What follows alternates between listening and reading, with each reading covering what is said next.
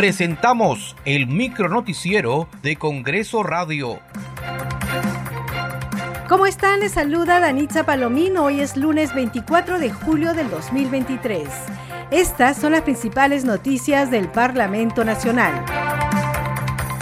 El presidente del Congreso, José William Zapata, convocó a la elección de la mesa directiva para el periodo anual de sesiones 2023-2024.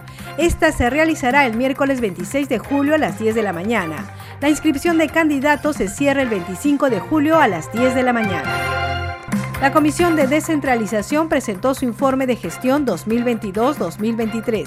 Se han promulgado 25 leyes y además se han firmado tres autógrafas de ley que pronto serán promulgadas. Escuchemos a la presidenta de la Comisión de Descentralización, congresista Diana González. Y con mucha satisfacción debo mencionar que hoy contamos con un total de 25 leyes y tres que se publicarán próximamente. Es decir, esta gestión deja la Comisión con 28 leyes que tienen un impacto real en la población. Una primera categoría referida a aquellos que tienen especial incidencia en aspectos de orden nacional, el desempeño de la economía, la organización del Estado y la política social, como es el caso de los dictámenes relacionados a, al otorgamiento de facultades legislativas al Poder Ejecutivo para la reactivación económica y mejor servicio al ciudadano.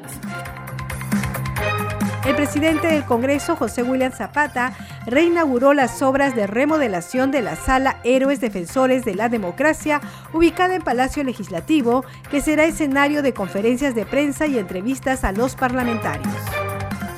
Esta sala lleva el nombre Héroes de la Democracia, le confieren ese título a los hombres y mujeres que conformaron el Grupo Especial de Inteligencia GEIN, que nos honramos a tener aquí a su jefe, el general Marco Miyashiro, integrantes del GEIN. Señores periodistas, es sumamente grato presentar esta sala, que estamos seguros contribuirá a optimizar el trabajo de los miembros del Círculo de Cronistas Parlamentarios, sobre todo de la prensa, que a diario cubren nuestras actividades y con el deseo y la voluntad de poder ir mejorándola y, y equiparla con todo aquello que pueda hacer mejor su tarea. Muchas gracias por acompañarnos en esta edición. Nos reencontramos mañana.